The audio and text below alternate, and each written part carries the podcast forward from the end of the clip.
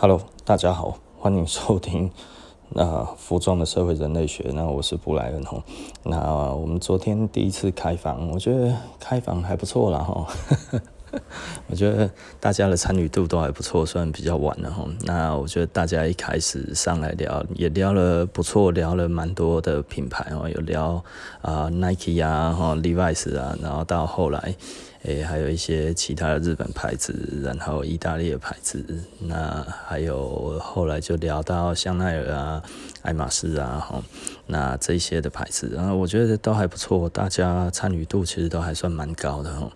那所以昨天应该算是蛮成功的，而且我们本来预计一点要关，最后关的时候已经快要两点半了，所以这感觉还不错了哈。那人也很多。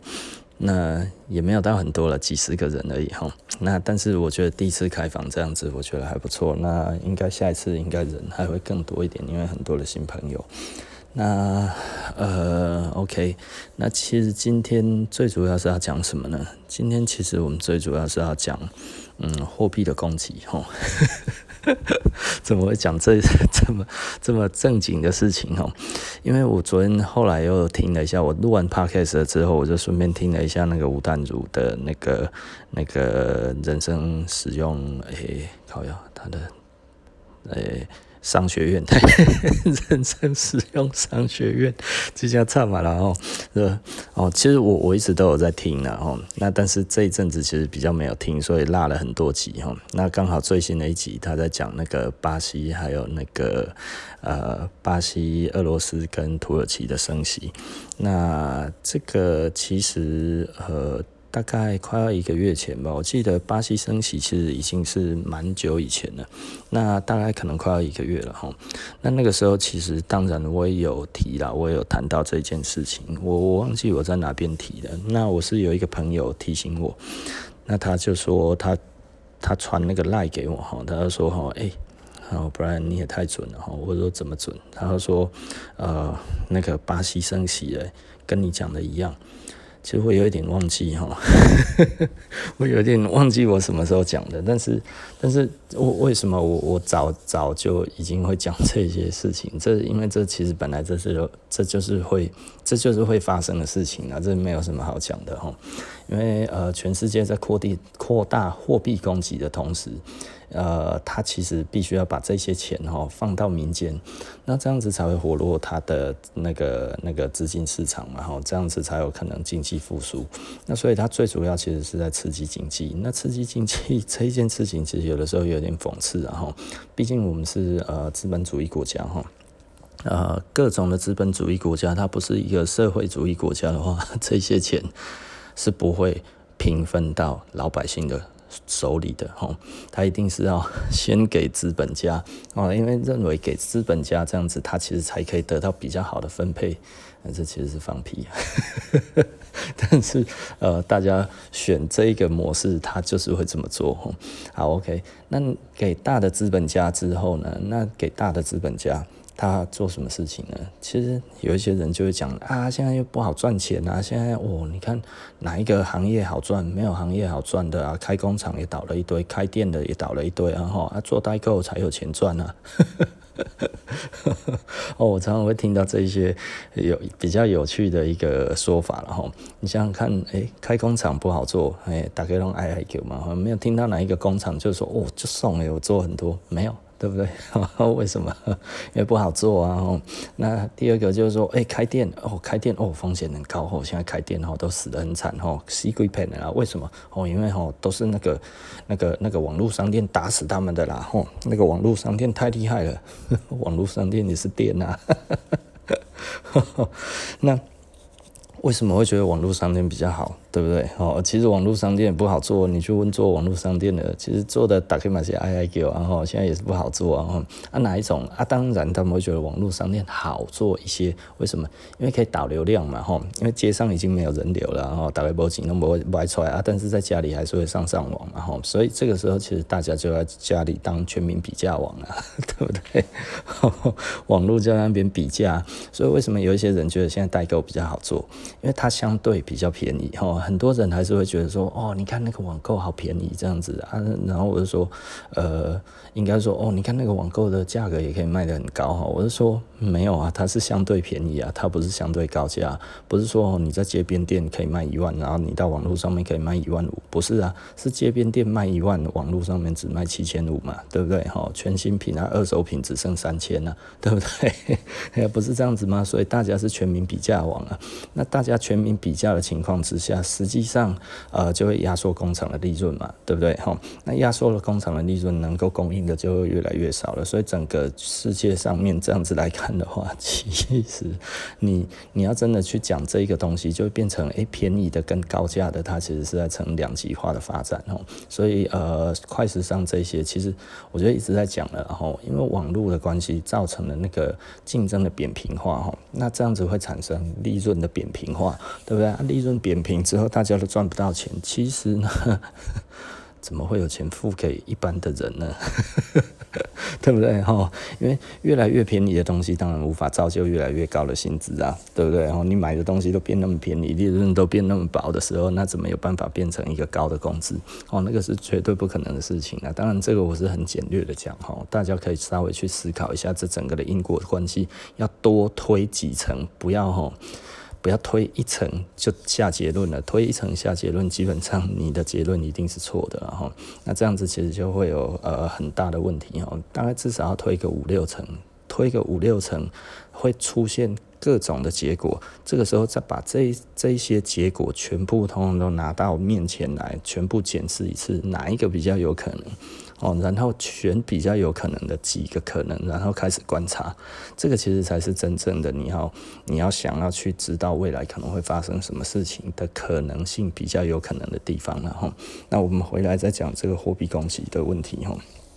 那因为现在其实就是呃俄罗斯还有俄罗斯、土耳其跟那个那个哪里？跟那个巴西哈，那因为我在讲的，其实我会比较趋近于，就是说，当货币供给不太行的时候，其实从几个指标性国家，这个是在我的观念里面是这样子的，就金砖五国哈，金砖四国可能会有比较弱的国家开始啊、会承受不住，承受不住什么呢？这些大量的货币供给进来之后，其实有钱人哈。就是他会拿到很多的资金，那这个资金它的成本相对很低，相对很低的意思是什么？哦，比方说哈，我们以前像我那个时候买房子的时候，房房贷的利率是二点四，那个时候说已经非常便宜了，就是现在多少？现在一点三多了。那也差这，然后又差了，又差了一趴多哈，那等于资金的成本大概便宜了快要百分之五十，然后大概少了百分之六十，呃，少了百分之四十左右，等于是打六折，对不对？你打六折的这个资金，这个意思是什么呢？我拥有很多的钱，但是我只需要付更少的那个、那个、那个利息而已哈。那这利息是它的成本嘛哈。那所以呢，他其实他只要不还本金，对他来讲的话就没有什么伤。那他这些钱，他可以随便拿进去投资在其他的任何的金融商品上面，或者是其他的一些被动收入上面吼。比方说被动收入，那大概就是房地产啊，对不对？吼，买了之后我再租出去，对不对？好，那我控制我的那个，我控制我的成本。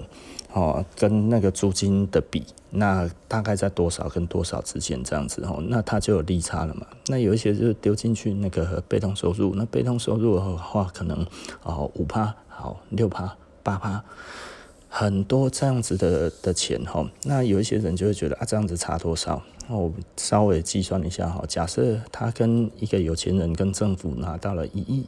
对不对？哈，就是因为这一些纾困下来的话，纾困到他手上，他拿了一亿，对不对？哈，那一亿的话，一年假设是五趴好了，那这样子他有多少的那个利息收入啊？大概就五百万的利息收入哦。哈，我怕完呢，那有五百万的利息收入，那政府给他大概只要多少？我们是一点五趴好了。哦，那他每个月哦，只要还给。呃银行一百五十万，那他就有三百五十万的利差，对不对？那有三百五十万的利差，一个月他什么事情都不用干，他就有三十几万可以花。你知道这花不用钱的有多爽吗？就是随便乱花，对不对？哦，所以奢侈品为什么现在卖得更好，对不对？哦，越顶级的东西卖得越好，一打高贵买几楼的，一百天，你知道吗？哦，等于是人家送的，银行送我的，对不对？哎呀，不花白不花。这个这个五趴还算是比较有一点糟糕的哈，那一种被动收入来讲，五趴的还算是比较偏低的哈。那他如果一亿也算是行情比较差的。好，那我们如果说他借到三亿好了，对不对？一样是选五趴的，哎，一年就一千多万呢，一个月大概快要一百万可以花，花不用痛的呢，不没有感觉的呢，对不对？人家送给他的，然后这一个纾困，假设这样子好了。他五年之后，或者三年之后，他必须要呃，把它还清或者怎样之类的。他到那个时候，他就把它结算掉之后，然后再还给银行。对他来讲，他只有全部通通都是钱现金进来，这样子送个不来，送个送外外，对不对？他如果有很多的房地产，他可能就直接拿房地产去抵押。抵押出来的资金的成本非常非常的低，然后再进去套利，他真的什么都不用干，他真的就可以这样子一年哦，一亿大概就赚个。嗯，三五百万，然后两亿，大概就赚个 六七百、一千万这样子哦。你仔细的思考一下哦，这些就是有钱人的生活。那有钱人的生活这样子会造成什么问题呢？哦，比方说他如果去买房地产，对不对？这样子很容易买到房地产，然后那房地产价格就会飙涨。然后他如果觉得，诶，这些钱，我觉得我不想要买这些奢侈品，我拿去炒作我的那一些原物料，对不对？你会发现现在其实景气并不好啊，生产也。并并不是非常非常的需求，也不是非常非常大，对不对？吼，大家都在哀，哎，工厂都没有单，但是为什么原物料一直涨价，一直涨价，一直涨价，对不对？哦，所有的金属啊，吼，连农产品、黄小玉什么这些，全部都涨得稀里哗啦，对不对？为什么会这样子？嗯，因为钱不知道拿去哪，阿伯的，反正这一些是王八蛋的，这些钱赔了也不会痛，对不对？拿去炒。对不对？炒一些，诶，我如果炒翻倍的话，我给我送，对不对？所以现在股票或者什么这些，诶，都弄得很厉害，这样子啊。然后上下震荡，吼，上下震荡很大。我最近有一些朋友来跟我讲，吼，虽然股市大好，但是他都赔了不少钱。为什么？因为震荡太大，大家都觉得要有纪律，要有纪律的话，又设了停损，就是设了停损之后，其实停损都不够，吼。前一阵子比较常听到有人在说哦，他要赚了钱，赚了钱，现在真的是比较少了哈。为什么？因为它的震荡太大了，然后那所以这个东西是给更更更有钱的人在玩。为什么呢？震荡这么大，他要承受得住，代表他后面的钱要更多哈。所以现在哈，我 我觉得呃，大家真的要小心了哈。那另外一方面来讲的话，就是呃，其实我朋友虽然跟我讲说我实在是太准了，但是老实说，我实在是有一点忘记 我到底是。什么时候讲了？大概会升息，然后大概会是哪一些国家升息哈？但是我如果照我以前的想法这样子来看的话，其实应该其实就是我在看金砖入国，然后就 BRICS 哈那个。那个 B 就是巴西嘛，R 就是 Russia，然后就俄罗斯，然后 I 就是 India，然后 C 就是 China，然后 S 加一个南非，哦，那这几个国家有没有开始受不了？那如果这几个国家开始受不了的话，其实就是代表他们里面哈，现在这样子啊、这个通膨太过于严重了哈，他必须要想办法降低这个通膨，不然的话呢，底层的民众没有钱，对不对？底层的民众如果没有钱，开始饿肚子，诶，这是会革命的哦，好不好？稳定政权的话，其实就是让底层的人民哈，刚好吃得饱，然后这样子他们才会乖乖的去工作嘛，对不对？你让每一个人都吃得太爽的话，他们就不愿意工作，而不愿意工作的话，上面的哪有钱，对不对？哈，所以我常常讲，这整个系统就是这样子设定的啦，哈，那。呃，下面的人要乖乖去工作，然后上面的人呢才能够坐享其成啊，对不对？哈，这听起来其实有的时候有点无奈了哈，但是这一个世界就是这个样子哈。那所以啊、呃，简单的来说，呃，他们如果真的这个通膨弄得太过分的时候，上面的人太过于贪婪哈，开边几年哈，开边给他金价提升这，这个时候怎么办？它其实哈就必须要想办法让底层的人呢不要承受那么大的通货膨胀哈。那所以它就升息，升息有什么效果呢？你想想看，我们刚才讲的这一个利差是怎么来的？来自于低利。那所以呢，它升息之后利率会调升。那利率调升了之后，它本来诶，假设调升了三码，三码的话零零诶。一码的话是零点二五哈，那所以呢，三码的话其实就是零点七五，就差不多调升了快要一趴哦。那假设这样子好了，以台湾来看的话，就等于从一点三大概变成二点零。那这样子它呃它的收入假设一样是这样子，被动收入一样有五趴好了，这个不不不会受影响。那它本来呢一年呢有三百五，瞬间就剩三百了哦，剩三百的话其实还是蛮多的哈。那从一个月大概三十万变成大概只有二十几万哈，诶、这个时候他在于炒作上面他就会节制嘛，买房地产上面就会节制，因为在开边给别人的钱、王八蛋的钱吼、政府纾困的钱啊，这些利差啊，看不不不要紧啊吼，我被他借了的话，那他只要买的少一点吼，这些升那个这些那个上升的力道就会比较。小一点点哈，所以最近不是大家都在讲，哎，房地合一税啊，然后所以房地产已经在降温啊，怎样怎样，有的没有的哈，大家都一直在讲这些东西。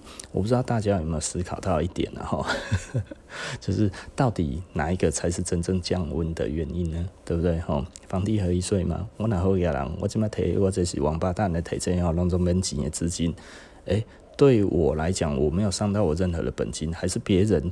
送给我的钱，然后呢，我在里面找到了这一个利差，所以呢，这个钱从来不是我的钱，但是却生出了很多的利息，这些变成是我是我实质的，你知道吗？那现在变少了，那我就少买就好了啊，对不对？到底是哪一个比较有可能哈？到底是房地合一税还是什么哈？因为你说放个五年十年，对他来讲啊，这要变几年，我的坑啊，哎呀，我没差。所以为什么一开始的时候一点用都没有？但是最近呢，其他的国家开始在升息的时候，大家开始预期，哎，这些有钱人开始的欢乐，哎，我资产配置，我今麦个给小坑里台湾，不知道我们台湾升不升息哈？那他会开始有点担心啊，对不对？因为土耳其据说升了八码嘛，哈，一次升了两趴，那那个。是那个吴丹如节目讲的，当然这个应该会是正确的。然后，那俄罗斯跟那个那个巴西都是升三嘛，那所以呢，这样子来看的话，而且巴西那个时候上个月他在讲的时候就已经说，呃，他预计三个月内还要再升三码，哦，所以他大概会多一点五趴。那如果是以台湾这样子来看的话，等于他的资金成本会增加一倍哦。哎，那哦给金 combo 呢吼，是不是？虽然他还是可以赚到王八蛋的钱，但是 赚那些王八蛋的的的这这样子的钱哈，但是但是呃，他还是会。还是会有钱的哦，对不对？任何时候其实有钱人都赚得到这些钱。那当然，他的相对来讲的话，他如果他的他的那个被动收入的那一种的金额，它降低的时候，他的帕数降低，然后呢，随着资金增高，他就被迫他要拿出去投资啊，啊不，我出去。继续做工程吼，我可能赚较济啦吼，风险虽然较大一寡吼，虽然风险大了一点，但是呢，其实这样子做可能也还不错啦吼。那其实就是因为只有这样子才可以迫使资资金重新的回到这个整个的呃。社会里面哈才会做更多的生产，然后才会雇佣更多的人。不然你像现在有钱人手上拿了一大笔钱，谁想要出去投资，想要雇佣更多钱啊，更更多人，对不对？没有啊，你应该没有听过吧？对不对？有哪一个有听到的，告诉我一下哈。所以，其实我是用比较简单的方式让大家知道，哎，这一个世界大概是怎么样运行的哦。所以我去年还有前年，我才会很不舒服的在讲说，其实做了老半天才知道，我们原来以为我们自己是在让我们自己脱脱贫，但是其实呢，还是在这个资本市场里面，我们是最下面的那一个螺丝钉。然后就是基本上只要没有看清楚这一点。然后没有在做改变，基本上你永远都是螺丝钉。好，好，OK，然后那我们今天这个服装的社会人类学，我们就讲到这里哦。因为这个昨天听了那个吴淡如小姐的她的她的节目之后呢，其实有一个深深的感慨，然后 不是深深的感慨，就是这个可能是我很久呃，在美国那个时候纾困的时候，我就已经开始讲的一个模型预测。那我也不认为它是模型预测了，这个这个这个其实说不上什么，这个其实就只是一个必然的现象。那我就是说，观察到什么时候开始有什么东西可能。到时候手边的一些部位要开始做一些调节，这样子会比较好一点了哈。无论你是房地产，无论你是股票，无论你是其他的奢侈品也好的话呢，因为如果开始升息，就代表真正的有钱人他手上可支配的部位开始在减少哦哈。哎，爱搞笑新闻哈。好，OK 了哦。那我们今天就说到这里哈，那我们下期不见不散，拜拜。